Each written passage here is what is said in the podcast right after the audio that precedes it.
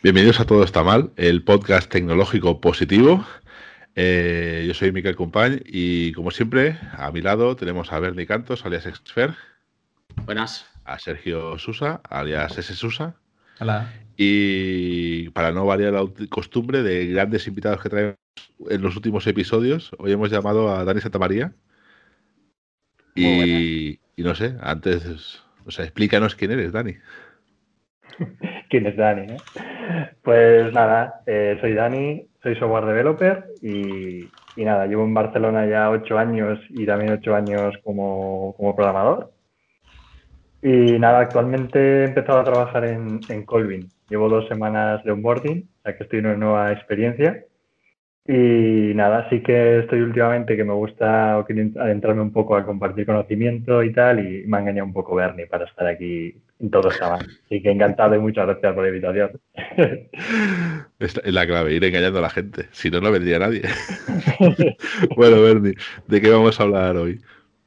Bueno, pues aprovechando que es la Spooky Season, que, hay las cosas que dan miedo y que ya hemos hablado del Legacy, entonces ya no podemos repetir.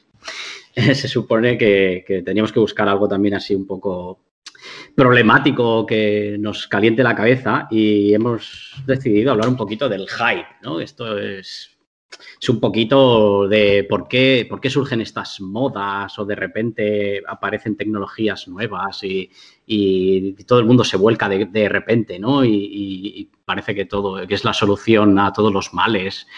Y no sé, creo que, de esto hemos tenido, hemos tenido un poco de experiencia todos ya en, algunas cosillas de estas. Sobre todo Miquel, que trabaja con, con JavaScript. La fatiga de JavaScript. Pero, pero no sé, creo que podemos sacar bastante jugo de aquí. Es, ¿ves? es curioso porque siempre que nos quejamos del Legacy, y hoy vamos a hablar justamente de, lo contrario, del no Legacy, del Greenfield, de, la mandanga nueva que acaba de salir. Y, que, que, curiosamente, a mí es una de esas cosas curiosas que cuando era más, más joven o, menos senior, mmm, no sé, me gustaba más el tema del hype, que tocar siempre el Bleeding Edge, tal igual. Y cada día le veo más el peligro. Igual es que me hago mayor.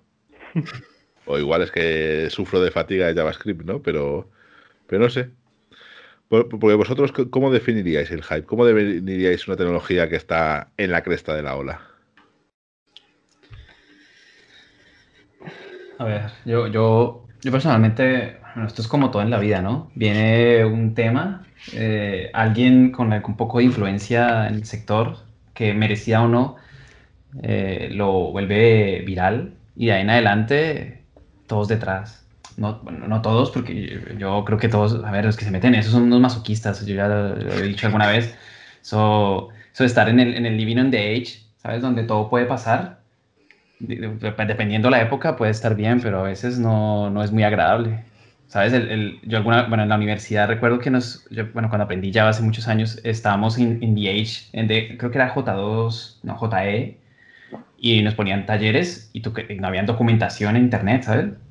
Entonces era un sufrimiento montar un Tomcat o algo así, no me acuerdo si era Tomcat, pero ese era el primer sufrimiento.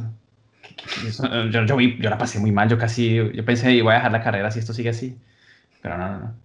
Y ahora a nivel profesional ves a ver, no lo sé. Yo, yo la verdad prefiero esperar a que todo el mundo se pegue y cuando ya estén todos reventados, ya entro yo y me llevo la gloria mejor.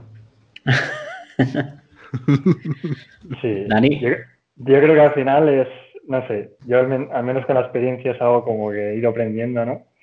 Y al final yo creo que es bastante natural que te dejas arrastrar, ¿no? O sea, cuando no tienes igual tanta, tanta experiencia en te, te, van llegando todos estos mensajes y es más fácil como acabar arrastrado por, por el hype, ¿no?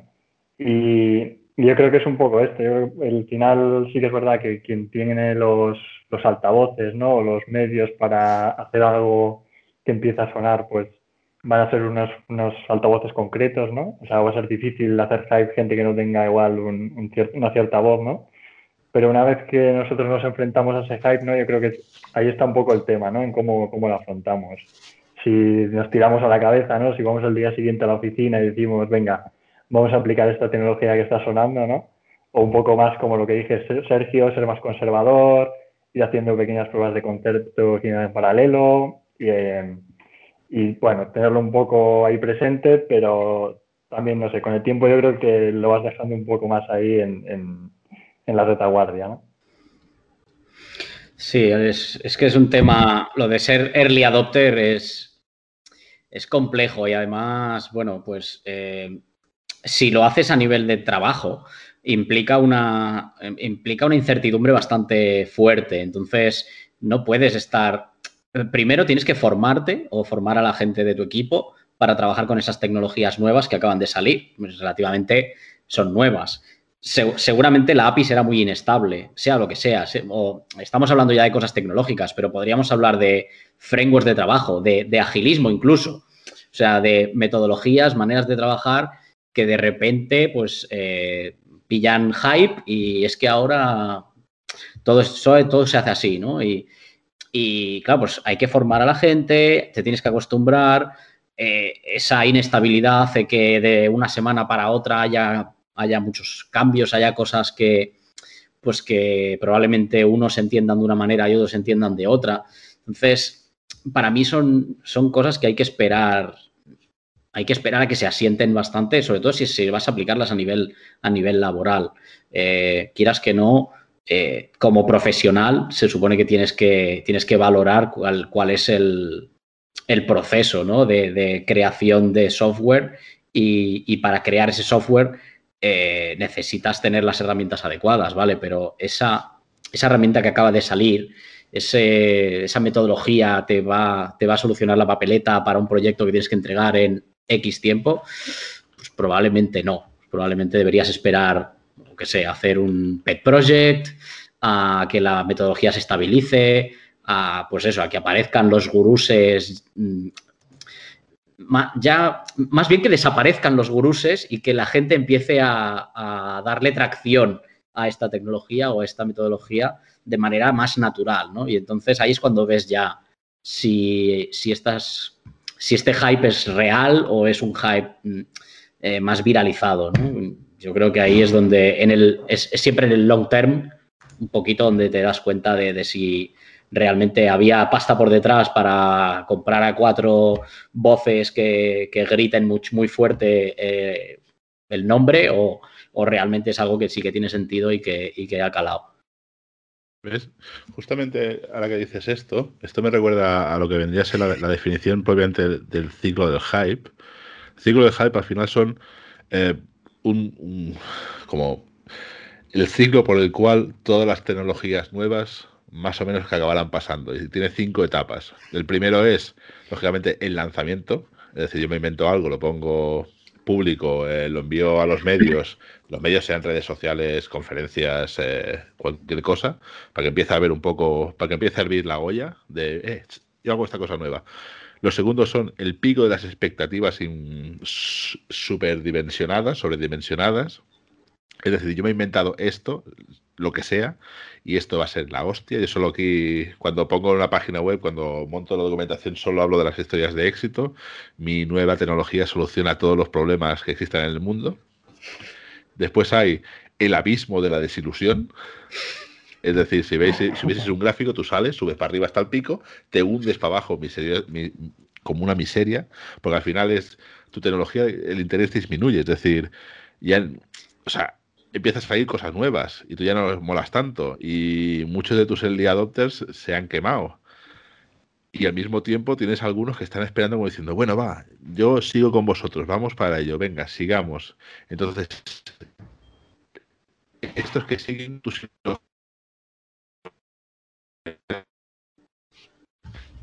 esa regla papeleta viene a lo que vendría a ser la rampa de la consolidación, que es una pequeña subida en ese gráfico de, de la visibilidad y de la madurez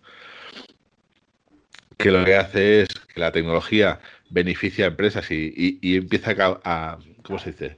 Empieza a llegar el mensaje de, oye, que esto realmente funciona, esto no es un bluff. Y después llega el, lo que a mí me encanta, que es la meseta de la productividad. Es decir, que al final esto todo el mundo sabe que funciona, la adopción generalizada y todo el mundo, vamos, es como el estándar de facto que se llega a llamar cuando sale una nueva tecnología que acaba quedándose como un estándar de facto, ¿no?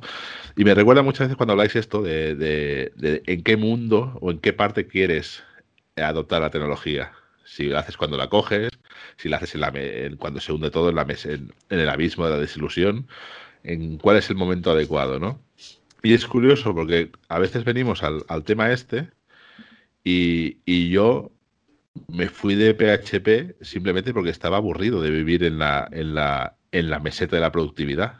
Es decir, PHP ya no tenía hype, PHP era, ah, era sota, caballo y rey, esto funciona. Eh, eh, ¿Quieres hacer un proyecto nuevo? Pues utiliza X Framework, que es el que todo el mundo utiliza. ¿Quieres hacer algo nuevo? Me aburría mucho. Y es curioso porque es lo que he dicho. Antes he dicho que me empiezo a cansar un poco de, del hype, pero yo me fui de. No sé. O sea, a mí me pasa un poco que también es, como esto, es como la montaña rusa. Es decir, llega un momento que dices, me aburro, quiero algo nuevo, quiero la marcha, quiero volver a pillar, quiero volver a, entender cosas nuevas, nuevas tecnologías, que me peguen collejas una tras de otra, eh, leerme código porque no hay documentación, cosas así. Y después me aburro y, o sea, después me quemo, quiero volver a buscar tranquilidad, me vuelvo a aburrir y volvemos a buscar la locura. Y es así como mi ciclo, no sé. ¿A vosotros nos pasa eso? Eso suena a drogas, ¿no? ¿Un poco? Sí, puede ser, puede ser. enganchado, por eso es que estás enganchado a JavaScript. Pero, es curioso porque JavaScript sí que, sí que me ha pasado que me, me he quemado con algunas cosillas, es decir, de tecnologías que yo pensaba que lo iban a petar y resulta ser que llegaron a, la, a al abismo de la desilusión y no llegaron a subir nunca porque eso puede, puede existir, es decir, algo pega un picotazo, baja y deja de funcionar, deja de... Vamos, tenemos, vamos, en el armario 20.000 tecnologías que, que han salido, alguien ha querido vender su moto y no, y no ha funcionado. Y, a mí me ha pasado eso, o sea, las, he vivido, las he sufrido, eh, las he abandonado y ahora busco un poco más la tranquilidad. Pero al mismo tiempo mi cerebro está diciendo, hostia, pero el JavaScript ya empieza a ser un poco como era el PHP, es decir, tú si quieres montar algo, es esto, aquello y eso. Vamos a buscar otra cosa. Y ahora empieza la pelota. No sé qué va a ser, ¿eh? Igual yo que sé, me pongo a criar cabras por el monte, pero, pero no sé. Hay algo ahí que, no, estoy bien, doctor. Cúreme. A mí me pasa algo parecido, es decir, es como. Yo creo que en el mundo de la tecnología entré un poco por esto, porque es muy cambiante y siempre la siempre algo nuevo y siempre te apetece curiosear y probarlo, ¿no? Y, casi siempre cuando estás probando tecnologías nuevas, pues está en esta fase early, en la que, mm, bueno, aplicarlo tiene su riesgo, ¿no? Pero yo creo que al final, o sea, es un poco ser consciente de estas etapas y, ver un poco el propósito con lo que lo estás haciendo, ¿no? Porque, o sea, yo creo que la fase early adopter tiene un, tiene un problemilla y es un poco la, la emoción eh, que de repente, la, emoción generalizada que de repente empezamos a sentir todas, ¿no? De, eh, esto lo va a petar y empiezas a hablar con, con, compañeros y empiezas a generar una serie de expectativas ya entre nosotros, ¿no? Incluso al enviar mensajes que igual ya no dices el propósito real por lo que está haciendo esa tecnología, sino que se empieza a hacer un batiburrillo ahí.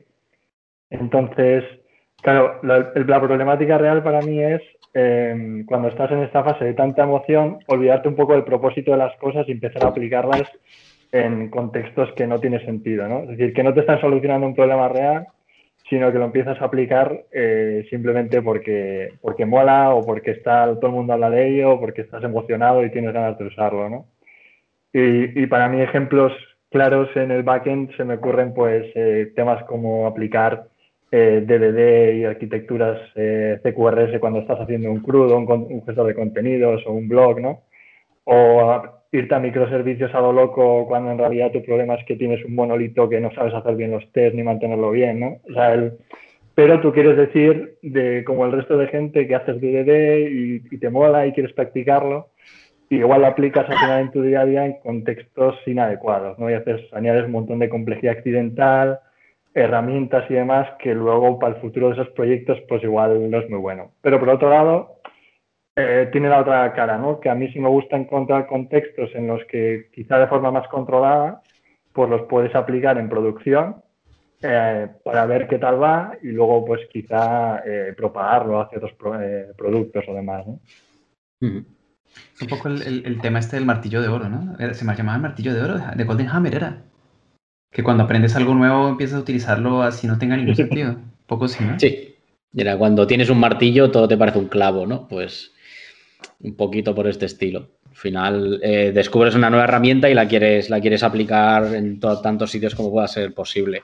Pero a, mí, a mí me da la impresión, además, de que, de que a, nivel, a nivel de empresas y a nivel de, los, del, propio desarrollador, también, también pensamos un poco en esto. Cuando, tú cuando miras una, una, una oferta de trabajo, al final también acabas mirando qué tecnologías utiliza y miras si utiliza eh, pues eso, tecnologías punteras que están a la última, si ponen que tienen, pues que, utilizan DDD, CQRS, pero al final, cuando estás allí, te das cuenta de el tipo de DDD que usan, el tipo de CQRS que hacen, que en realidad es cada uno de su madre y de su padre y seguramente utilicen la tecnología punta, pues una versión a lo mejor que, pues, que, se quedaron en una beta del principio y no han seguido, eh, no han seguido actualizándose o whatever, ¿no? Y entonces eh, llega un punto en que dices, ¿hasta qué punto tiene mucho sentido eh,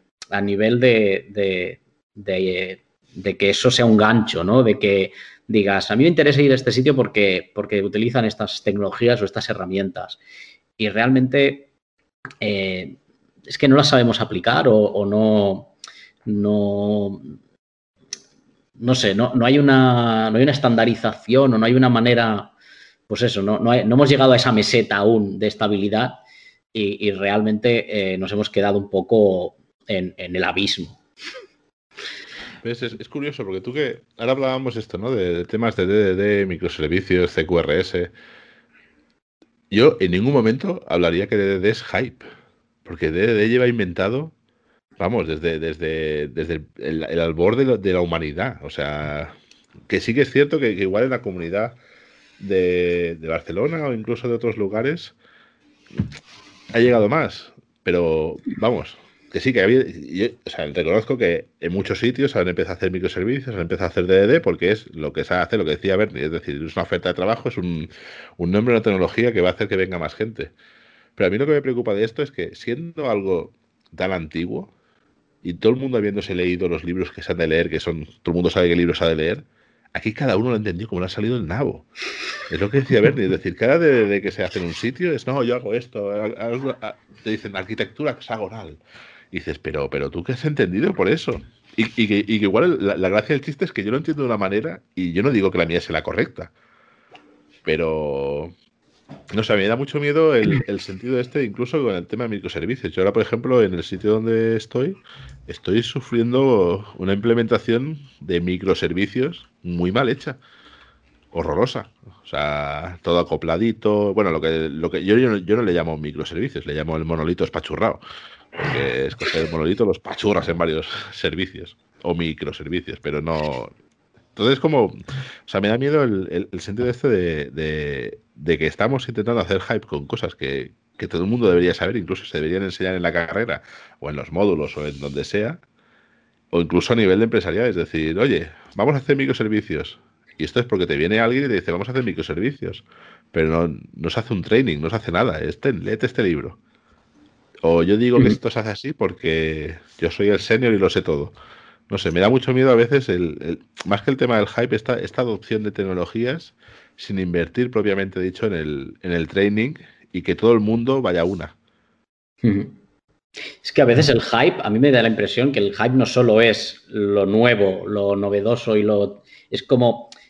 Hay cosas que están en ese abismo y quieren salir y quieren ir a esa meseta y, y se han quedado ahí mucho tiempo porque porque solo lo han sabido implementar bien cuatro o cinco. Entonces, hay gente que llega allí, mira el abismo así, dice, esto, esto igual lo podemos aprovechar, y tira la mano y se lo lleva, y se lo lleva a su meseta. Entonces, ¿qué, acaba pasando? Pues que cada uno en, su mesita de noche tiene, tiene un cacharrito diferente, que todos le llaman igual, pero, pero en realidad son, son diferentes cosas porque es como su propia visión de, de, ese cacharro que ha sacado de, del abismo, ¿no? Y entonces es, para mí hay, hay cosas que siguen siendo hype porque de vez en cuando hay una tecnología que se acaba consolidando y dice, ¿y si esto lo empezamos a hacer tal? Y todos, ¡Wala! Pedazo de. Hostia, esto es una idea chulísima. ¿Cómo no se nos había ocurrido antes?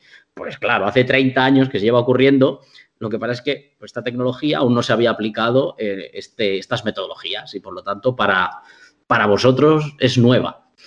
Pero, y de repente vuelve a tener otro, otro puntito de hype porque eh, vuelve a salir otro lenguaje con programación funcional. Programación funcional desde los 70 estamos con la programación funcional, no FUTEM.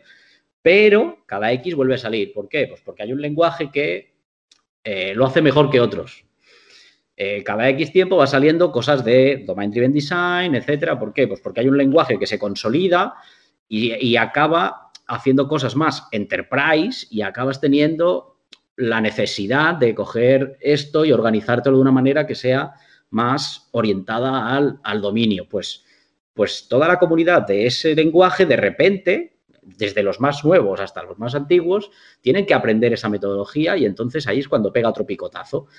Y, pasa que en cada uno de estos lenguajes o en cada una de estas iteraciones, pues con todo el conocimiento que había antes y el conocimiento nuevo y, las nuevas interpretaciones que haga la gente, pues, pues acaba pasando eso, que, tienes un, un DDD de cada sabor y, de diferentes colores porque pues uno se ha trabajado en Java, otros en PHP, otros lo han hecho en, una, en un framework que te obliga a hacer tal cosa. Entonces, al final es, un conocimiento que muchas veces hay cosas que son transversales y hay muchas cosas que a la implementación mm, mueren y, se reconvierten en, en otras cosas.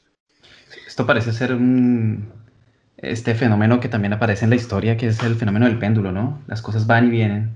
Lo que pasa es que hemos tenido poco tiempo para, a, por a nivel tecnológico, para ver cómo hasta ahora están regresando la primera ola o la segunda ola de, de cosas. ¿Sabes? Se puso de moda en su momento, seguramente en los 70s, algún tipo de programación. Claro, ninguno de nosotros estaba vivo y tenía, tenía un, eh, para atestiguar de una persona que tenga, no sé, 60, 70 años y haya estudiado esto, quizás se acuerda, ah, sí, sí, sí, nosotros hacíamos DDD allá en quién sabe qué. Y es lo mismo, ¿no? Es un péndulo, va y viene, va y viene, aparece, eh, eh, la gente se vuelve loca, después se muere o esto y, desaparece, porque ninguna de estas cosas dura, no ha durado tanto tiempo, sino simplemente desaparecen, se olvidan en un rincón, alguien después los recupera de alguna forma y se pregunta, ¿y por qué nadie está haciendo esto? Y es porque seguramente nadie, nadie se acuerda, porque no quedan los que lo hicieron. Si, si quedaran, si quedaran, seguro se acordarían y dirían, no, no, no, no, ese pitostio no se meta, que de ahí no pudimos salir y por eso se acabó, por eso me echaron. No lo hagáis. no lo hagáis. Here be dragons, ¿no? Y otra, otra cosa que me, gustaría puntualizar es que eh, todo este tipo de metodologías, todas las metodologías, bueno, casi todas estas metodologías son muy, muy ambiguas, ¿no? un poco filosóficas y siempre te, te lo presentan en un modelo ya preparado, estudiado durante años, que las personas que han escrito esto pues se la han currado, obviamente pero siempre es un modelo muy controlado. Claro, del modelo controlado teórico a un modelo real eh, totalmente desenfrenado, pues hay mucho, hay mucho lado. Y nunca hay un segundo libro donde te explica cómo me estrellé haciendo esto, ¿sabes? Siempre, llegan al, lo hice y quedó guay, pero nunca lo que pasó después. Y yo creo que esa es una parte que, que nunca se evalúa y que como es tan largo en el tiempo, el, el ir y venir, pues nunca se, nunca se traspasa de un lado a otro. Seguramente ahora que las cosas van muchísimo más rápido, seguramente nosotros en cinco años nos acordaremos de, uy, mira, ¿se acuerdan lo que hacíamos? Está regresando, ¿qué hacemos? Vámonos a cultivar patatas. Y, bueno. Tú ríete porque hablando de esto del péndulo, esta semana tuve un momento de Xavi de estos brutales, es decir, yo soy, yo soy tonto, me ha vuelto a pasar. Si os acordáis, igual hace, no sé, hace 12, 13 años, cuando PHP y los frameworks que habían, chorrocientos mil frameworks, que al final acabó quedando a Symfony, Laravel después y tal, como los grandes dos, eh, era como muy normal el voy a hacer mi propio framework. Era como una práctica, vamos. Pues esta semana justamente estábamos, eh, esta semana hicieron la, la NextConf, que es un framework, o, bueno, es que tampoco es un framework, pero es un, pues sí, digamos un framework para hacer cosas de front con server-side rendering, cosas así súper molonas. Y, celebraban su versión número 10. Y me acuerdo hace cinco años o por ahí, en la, monté una aplicación frontal que hacía lo mismo que, que Next.js y este, y, de hecho todavía la sigo manteniendo porque no me queda otra. Y, me vino ese momento de me cago en mi madre que he vuelto a hacer un framework propio. Cuando ya, porque además justamente en ese momento Next.js estaba empezando y tal, y no lo, no lo adoptamos por el miedo este de, bueno, es que esto lo van a abandonar. Y ya lo ves, todo el mundo lo utiliza, se ha transformado como otro estándar de facto, y yo sigo viendo con mi framework propio, es una experiencia preciosa, preciosa. Pero bueno, eso, el péndulo, que sepáis que eso, son 10 años más o menos ahora mismo. Bueno. De aquí 5 seguramente vuelvo a hacer mi propio framework propio en, otro lenguaje. con esto del, péndulo que comentáis, diría también es un poco el, nombre ¿no? con, el que, con el que llega, ¿no? Porque al final, yo qué sé, ¿cuál es la primera vez que escuchas el nombre microservicios? ¿no? Pues eh, en su día, ¿no? Cuando fue el hype de microservicios. Pues igual uno le vino por un colega, otro por, por Twitter. Eh, pero claro, en ese momento no tienes ni idea ¿no? de, qué se esconde detrás y claro, ¿qué, diferencia hay entre microservicios y un sistema sistemas distribuidos que ya están estudiados y demás, ¿no? Es decir, muchas cosas eh, creo que llegan simplemente con otro nombre y, y, creo que es con el tiempo, por lo menos a mí lo que me pasa es que con el tiempo, cuando ya tienes una visión más global de todo el sector del desarrollo de software y diferentes herramientas, que cuando viene una tecnología nueva es como mucho más fácil identificar eh, al menos qué problema intenta resolver o de qué va, ¿no? Pues al final dices, ah, mira, pues esta tecnología es, es un poco esta herramienta de frontend que le han dado la vuelta y, es decir, cuando ya tienes cierta experiencia es como más fácil controlarte, ¿no? a saber si eso te conviene o no. Sin embargo, cuando quizá lo único que sabes de programación es Hello World y poquito más, es decir, cuando no tienes tanta información o cómo funciona la red, o sea, muchas cosas que quieres saber en el mundo de desarrollo, pues creo que es más como más difícil, ¿no? El, el vino de la tecnología y, arrastrarte y, o sea, que te lleve el hype, ¿no? Y al final aplicarlo sin, sin contexto de, tú, tú, vas para allí y, ya me, ha cogido, ¿no? Hmm. Sí, al final yo creo que lo más importante ahí es esa palabra, es el contexto. O sea, si tú tienes un proyecto, eh, igual, igual no hace falta que sea un pet project, ¿eh? pero un proyecto pequeño eh, que, en principio no debería crecer mucho, pero bueno, tampoco se sabe, ¿no? Pero al final es una herramienta interna a lo mejor de donde, de donde estés trabajando. Hostia, pues si la haces, la sacas desde cero a lo mejor podría tener sentido de vamos a darle una oportunidad a cualquier lenguaje así nuevo que, parece que nos vaya a solucionar la papeleta también mejor que, otros que ya conocemos, porque lo puedes utilizar, lo puedes utilizar como herramienta de learning, lo puedes utilizar como, como herramienta para, pues lo que decía Miquel antes, ¿no? Para no estancarse, para que, para que la gente que está en el equipo no se aburra. Y bueno, pues igual, igual ahí a lo mejor entra una persona junior que, pues, que en el lenguaje que estás tocando últimamente habitualmente es muy junior, pero a lo mejor se ha peleado con este lenguaje. Igual pues te puede, puede enseñar al resto del equipo y esto hace que, esa persona junior pues también le suba un poquito el, ego, ¿no? A lo mejor y puedes utilizar estas cosas como herramientas, pero siempre, siempre sabiendo que viene de un hype, que viene de un punto de, subidón, de, de que en algún momento esto se parará y no sabemos, no sabemos a ciencia cierta si esto pues, va a ir a buen puerto, si va,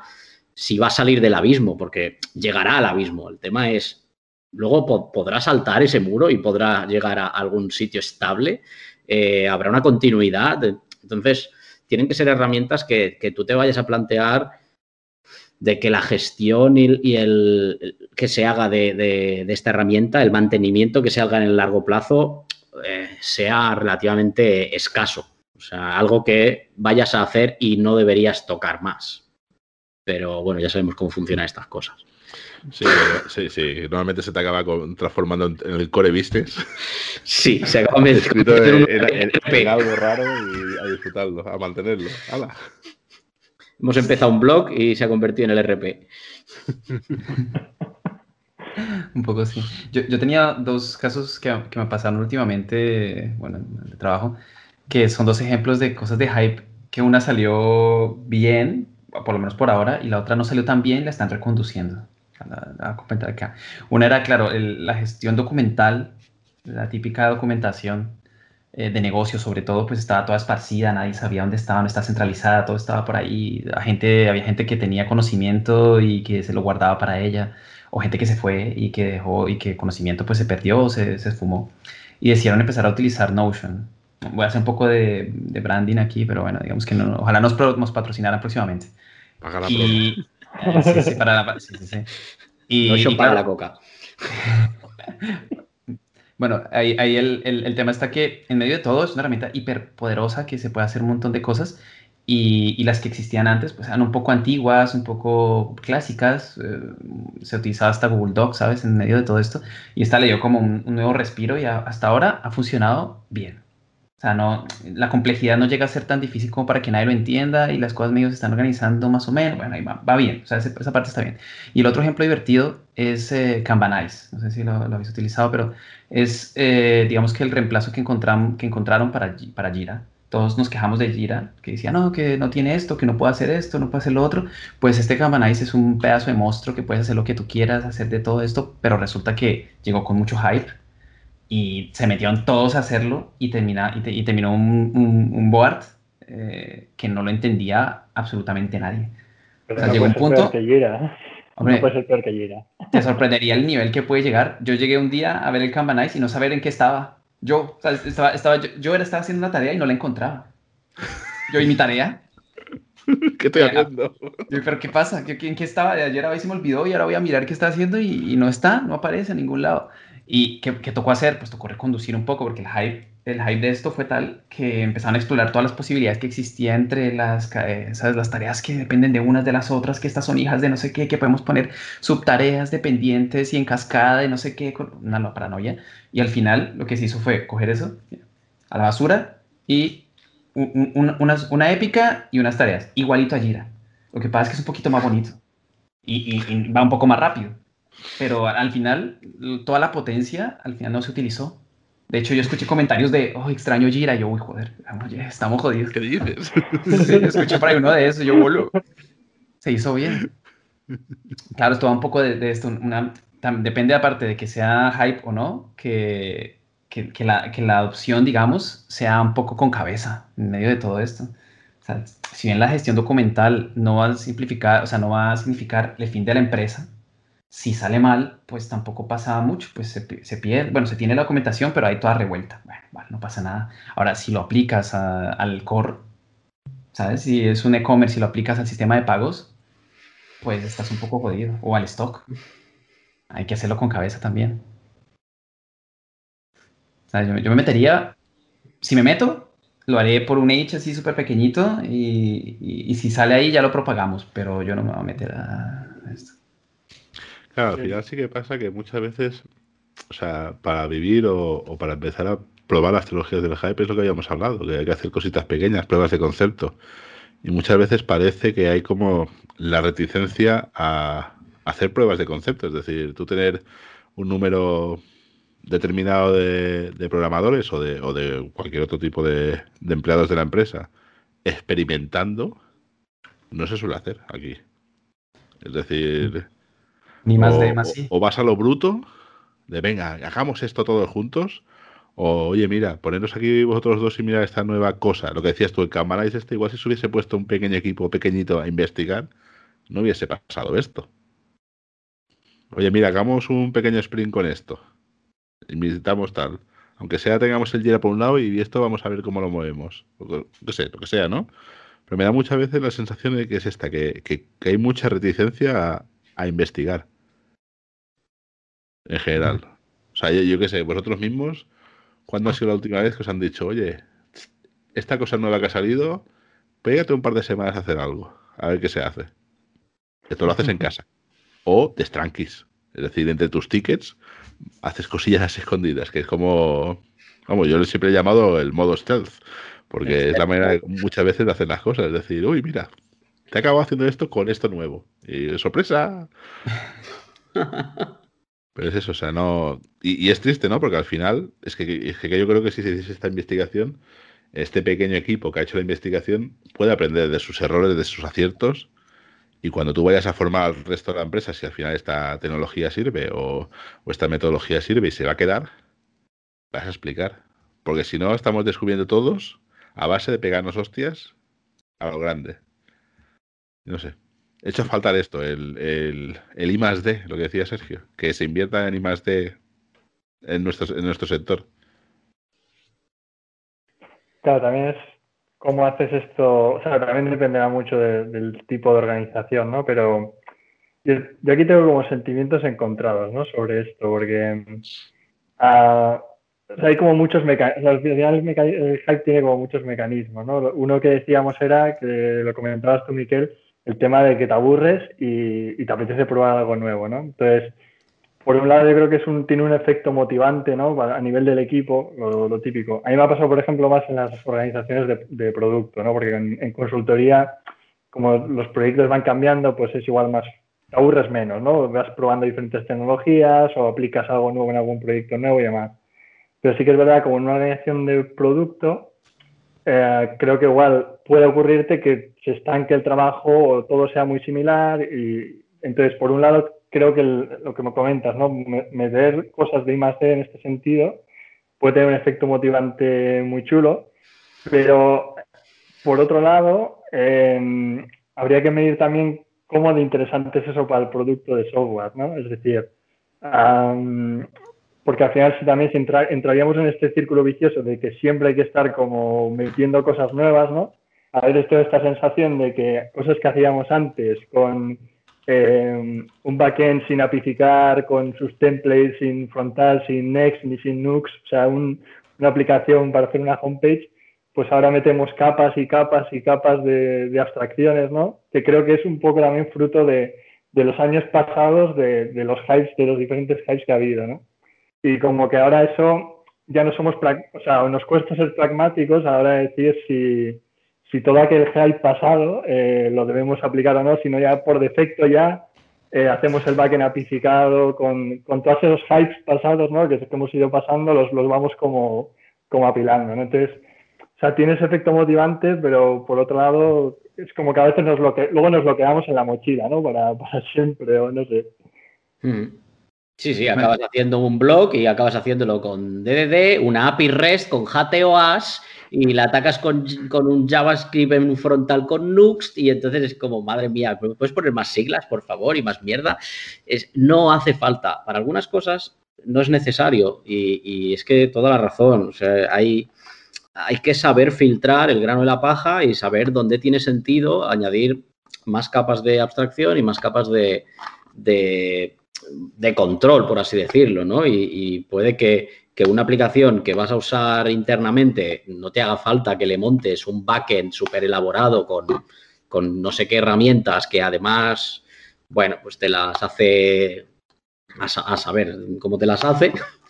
Y, a lo mejor, pues para otra herramienta que, es súper importante, a lo mejor la estás dejando de lado y no le estás dedicando el, cariño que deberías, ¿no? Y probablemente si, si en un sitio dedicases menos recursos o menos tiempo o menos gente o lo que sea, podrías dedicárselo al otro proyecto que pues probablemente no te está pidiendo a gritos que, lo hagas, pero te lo acabará pidiendo tarde o temprano.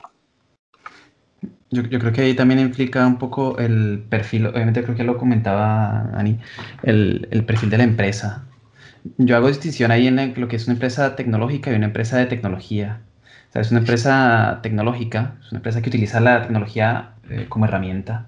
Entonces, en ese tipo de empresas es mucho más complicado eh, quitar la parte, digamos que más eh, utilitaria de la tecnología. ¿Sabes? De, yo utilizo lo, lo, más, lo más sencillo que encuentro, lo más simple, y lo aplico para sacar el beneficio a la, a la empresa. Y otra, y otra cosa muy diferente es una empresa de tecnología, una empresa que su, su nicho es eh, hacer cosas tecnológicas mucho mejores, más eficientes, más, ¿sabes? No, no, el core de negocio no es voy a vender X, sino voy a hacer una tecnología que haga que venda muchísimo más.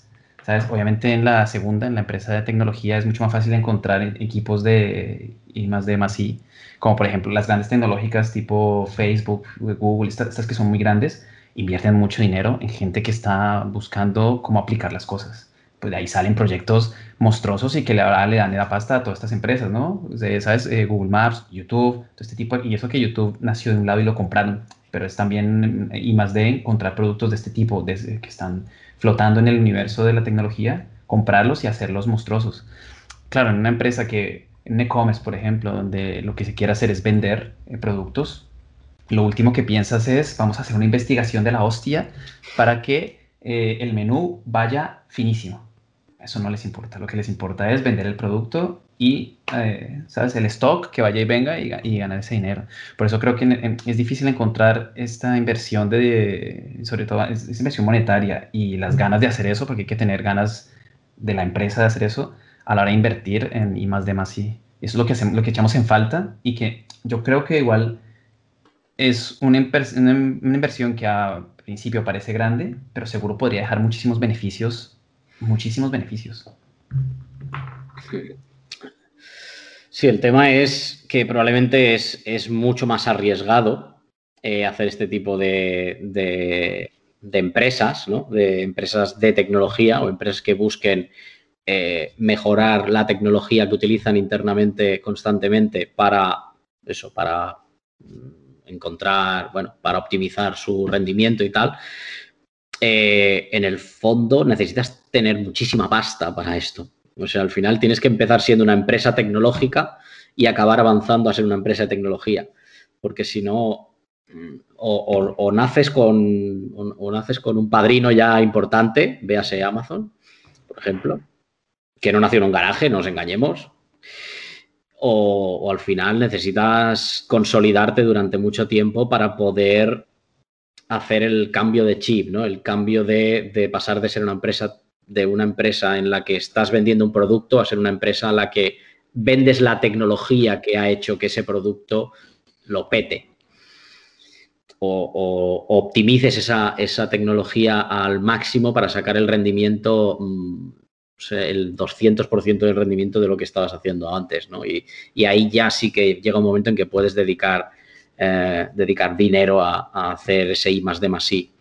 Creo que inicialmente las empresas lo que buscan es, aprovechar al máximo la, pasta que pueden, que pueden dedicar y, por eso tiene todo el sentido del mundo al final de, de granularizar muy bien ¿no? y saber exactamente dónde puedes aplicar eh, unas herramientas u otras y por eso tiene tanto sentido eh, tener, eh, tener, perfiles tan, tener perfiles variados en este tipo de empresas, perfiles generalistas, perfiles especifistas, perfiles que, conozcan muchas tecnologías y una vez tengas un problema te puedan decir, hostia, pues esto lo vamos a solucionar con esta herramienta. Hostia, esta herramienta a lo mejor tiene 20 años, pero es una herramienta consolidada. Eh, o esta herramienta a lo mejor tiene seis meses, pero, pero ya se ha demostrado que para este tipo de problemas concretos ya tiene, ya tiene cierta salida, ¿no? Entonces, eh, tiene mucho sentido tener eh, este tipo de perfiles y para eso necesitas también dinero. Entonces, al final es, es a dónde, dónde, colocas esa inversión, ¿no? En, en, en tener profesionales que, bueno, que serán menos, porque al final tendrás tu equipito pequeño relativamente, que te encuentren el cómo solucionarte estos problemas que tú tienes de una manera óptima, sin, llegar a ser eh, demasiado optimizada. ¿no? ¿no? hace falta, yo creo que mi solución es mi problema, no hace falta que sea la solución perfecta o la solución óptima como eh, en cuanto a velocidad o en cuanto a tiempo o espacio. Yo creo que que la solución me la des rápido y que funcione. Entonces ahí necesitas un tipo de, personas en tu equipo de una manera.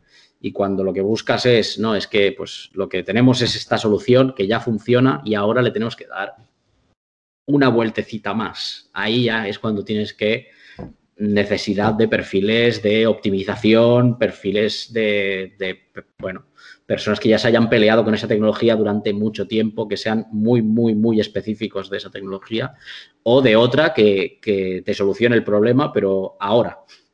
Es decir, a lo mejor ha salido esa otra tecnología que, ahora te puede solucionar este problema mucho más rápido. Pero entonces ya entramos un poco en, eh, ¿y si la estamos liando? ¿Y si en realidad estamos volviendo, estamos volviendo al inicio de la cadena del hype? Entonces, hostia, es, no, es, no es fácil, no es, no es, no es una situación cómoda eh, ser una persona que tome esta decisión. Muy bien. Mira, hablando de la persona que toca la decisión, vamos a hacer un, pequeño juego, a ver si os apetece. He cogido lo que vendría a ser el, gráfico de Gartner, que es una empresa de estudios. Eh, cada año hace eh, este gráfico del hype, este ciclo del hype, hace sus predicciones. Entonces, ellos normalmente son muy listos y lo que te hacen es solo ponerte tecnologías que están entre, entre el momento de empezar y el pico de las expectaciones eh, de la sobreexpectación. Y entonces tú tienes, ahora lo que vamos a hacer es, vosotros ver qué pensáis, voy a hacer el 4-5, ¿qué pensáis que va a pasar? ¿Si va a ir al abismo o va a llegar a, la, a la productividad? Va a llegar a la meseta de la productividad. Venga, empecemos. Eh, los biochips. Biochips, madre Biochips. Ponme en contexto, por favor. Eso es lo que estaba haciendo Bill Gates. Las vacunas, las vacunas que tienen chips. no, vienen a ser eh, chips que se insertan en el cuerpo para interactuar con, con, el cuerpo, básicamente. What? Eh, esto no va a ir a ningún lado, lo siento. Eh, el, mundo en general es demasiado conservador de manera global como para aceptar esto yo creo que en Los Simpsons salía, ¿eh? O sea, que si salían Los Simpsons, que suele ser, suele adivinar el futuro. Eso es cierto, eso es cierto. A Los Simpsons hay que darle ese beneficio. Vale, venga, una más fácil, una más fácil. El 5G.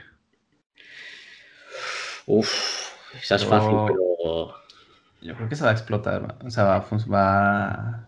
Todas estas cosas, este sí que es un hype, pero va a llegar y, y se va a quedar un rato hasta que aparezca el 6.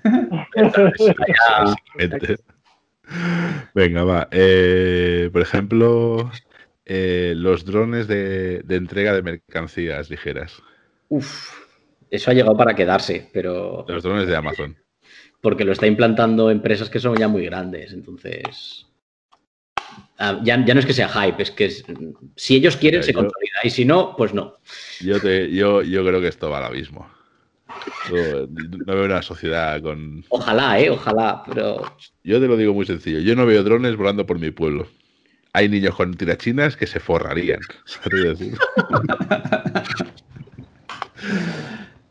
Ah, da igual. Yo creo que si, en Estados Unidos, por ejemplo, el gobierno lo auspicia y pone cámaras de seguridad, para adelante. Y, una, y un arma, un arma, que siempre hay que estar armado, ya está. Claro, claro. Muy bien, muy bien.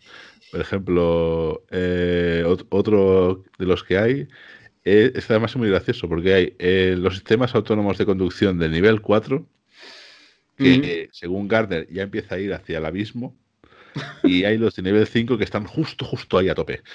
¿Qué creéis? Ajá. Eh, el otro día uno de nivel 5 se, estampó contra un muro en una carrera recién, o sea, ni arrancó de la, de la salida, o sea que creo que se estampa en el abismo muy fácil. estampado ya. Yo, creo que ahí en la película Terminator nos ha enseñado cosas, entonces no creo que vaya... No creo que le vayamos a dejar nuestro destino a las máquinas, no sé yo. Y venga, vaya, hacemos el último, que vendría a ser eh, la inteligencia artificial as a service. As a service. Esto es la nueva esclavitud.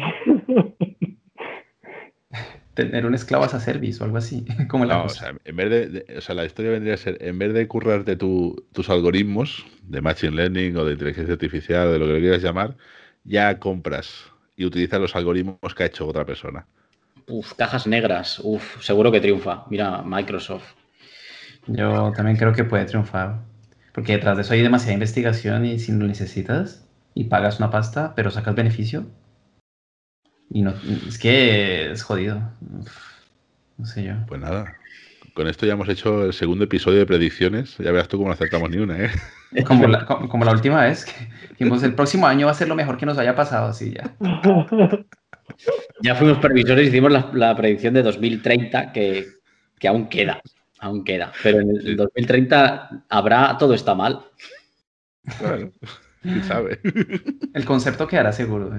nunca, nunca estará bien, seguro. O sea, todo estará mal, pero seguirás todo está mal. Mm, surprise. Emoción, intriga. No sé, ¿queréis añadir algo más del tema o se nos ha quedado algo en el tintero? Mm, yo tenía algo anotado aquí, era un poco... Eh, yo a nivel personal, por ejemplo, sí que hago un poquito de micro y, y, eh, más de más sí, pero a, nivel personal, ¿no? ¿Sabes? De cosas de... Hago algo en mi trabajo y, miro a ver si, si, lo pude haber hecho mejor. Más que todo por mejora personal, más que por cualquier otra cosa. Puede que nunca llegue a aplicarlo al, al trabajo, pero por lo menos lo pruebo en casa. Bueno, también es porque es un poco mi hobby también, un poco revisar todo este tipo de cosas. Y no va mal, no solamente para quienes ya llevamos un tiempo metido en este, en este tema, sino para quienes empiezan, pues darle un tiento a cosas. Y así se gana el gustillo este de, ya, ya lo empiezas a oler. Esto, esto no. Esto puede que sí. Ya, ya por lo menos distingues un poquito, pero bueno, eso es una cosa que yo hago a nivel personal, muy poco sí, yo así por acabar diría eso que al final el tema de, del hype o el tema del I más de más que hablábamos, una cosa es como tu organización va a inventarse una tecnología nueva o tal, pero yo en general me lo tomo más como siendo nosotros, ¿no? Nuestro equipo, qué podemos hacer, o sea, cómo podemos hacer algo nuevo, probar alguna tecnología nueva, ¿no? Y yo ahí siempre iría pues por el pasito a pasito, ¿no? Es decir, eh, o sea, creo que sí que siempre hay como que avanzar, es decir, intentar probar cosas nuevas porque el mundo tecnológico se mueve muy rápido y yo qué sé, las cosas que soportan los navegadores mismamente o, los developers eh, igual ya dejan de aprender ciertas cosas ¿no? que estás utilizando. Entonces yo creo que siempre tienes que ir avanzando, ¿no? Pero yo me lo tomo más siempre como, oye, siendo los que somos, con nuestros conocimientos, ¿qué podemos investigar y, y para, para avanzar un pasito más, ¿no? Y eso siempre sin volvernos muy locos, eh, pasito a pasito ir mejorando y ir probando cosas. como viene siendo costumbre ya en este podcast, acabamos con lo de, pues depende. ¿No? Arreglad vosotros. Como, hype, sí o no. Depende. Hombre, no, hay que privar la oportunidad de la gente que se estrelle. Yo, yo ya lo he dicho antes. yo, a ver, yo, lo, mío, cíclico. Yo calculo que de aquí a un año me va, me va a dar otra vez por el hype, así que. Yo reconozco que soy, soy bastante mm, de esperarme a que las cosas se estabilicen, no, no me van los riesgos, pero si no hubiese early adopters, eh, no llegaríamos nunca a la meseta. Entonces, a mí me parece bien que, haya gente que se pelee con Kubernetes, que se peleen con, todas las tecnologías que vayan saliendo y tal, hasta que, hasta que, bueno, pues si la tecnología resiste los puñetazos y aguanta un tiempo, pues ya me lo miraré y ya, ya veremos si tal. Yo me, encanta que haya early adopters, porque así no tengo que serlo yo. Pues nada, yo creo que con esta frase ya podemos acabar, ¿no? pues nada, señores, ha sido un placer. Nos ha, gustado mucho tenerte aquí, Dani. Te, invitamos a volver cuando quieras. Gracias. Como a todos los invitados, lo que nunca vuelve nadie. Podríamos traer otro, algún, algún repetidor. Como en los juegos del hambre. Es que llevamos, que llevamos 14, o sea, vamos a repetir ya con la cantidad de gente que, que hay por ahí. Que no digo que no haya venido gente maja, ¿eh? pero, pero habrá gente maja que no haya venido aún. Así me gusta, quedando bien con los anteriores invitados. Oye, pues Miquel, señores. ¿el dato de mierda qué? ¿Esto qué es? Ahora, oye, hoy te he traído un juego, no te puedes quejar. Yo estoy innovando, chaval, estoy vivo en el hype. Estás ahí hypeando. En, la meseta de la productividad. Yo arriba. Lo vamos a echar de menos. Pues nada, señores, nos vemos en el próximo episodio. Y nada, nada, buenas noches o buenos días. Muy bien, muchas gracias. Bueno, abuela, Adiós. Adiós.